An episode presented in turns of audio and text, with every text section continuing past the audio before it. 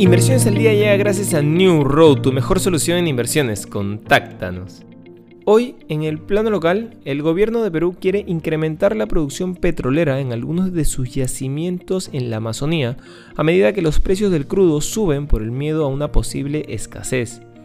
Entre esas áreas está el lote 192, el bloque más grande del país, pero también el que más derrames ha sufrido. Ubicado en una zona remota de la Amazonía en el norte del Perú, que fue por décadas el principal productor de crudo del país. Por su parte, el tipo de cambio sigue bajando y se sitúa en los 3.69 soles. En los mercados internacionales, el índice Dow Jones y el S&P 500 abrieron a la baja el día de hoy, mientras los inversores se centraban en el conflicto en Ucrania y en las perspectivas de las subidas de tasas de interés en Estados Unidos. Los principales índices se encaminaban a su peor trimestre desde el desplome producido por la pandemia. Las acciones europeas bajaban el jueves y se encaminaban a su mayor caída trimestral desde principios del 2020. Los índices europeos avanzaron a principios de semana ya que la confianza de los inversores era mayor respecto a las conversaciones de paz en Ucrania.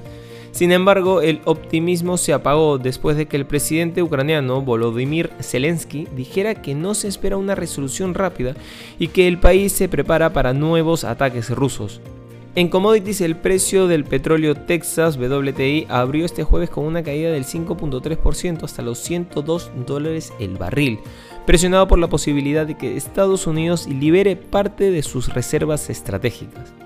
Por otro lado, los precios del aluminio estaban en camino hoy de registrar su mayor ganancia trimestral desde 1988 impulsados por las interrupciones en el suministro y mayores costos de producción como resultado de la invasión rusa de Ucrania. Mientras tanto, el níquel se dirigía hacia su mayor aumento trimestral desde 2003, ayudado por un estrangulamiento de posiciones cortas en la Bolsa de Metales de Londres que provocó un aumento de los precios este mes. Y no queremos irnos sin mencionar que la agencia calificadora S&P Global dijo hoy que las pérdidas en el mercado de los seguros especializados podrían situarse entre 16 mil y 35 mil millones de dólares debido al conflicto entre Rusia y Ucrania.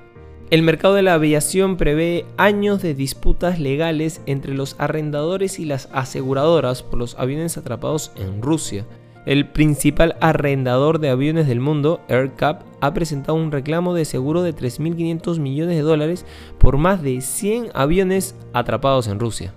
Estas han sido las noticias más importantes de hoy, jueves 31 de marzo del 2022. Yo soy Eduardo Ballesteros, que tengas un feliz jueves.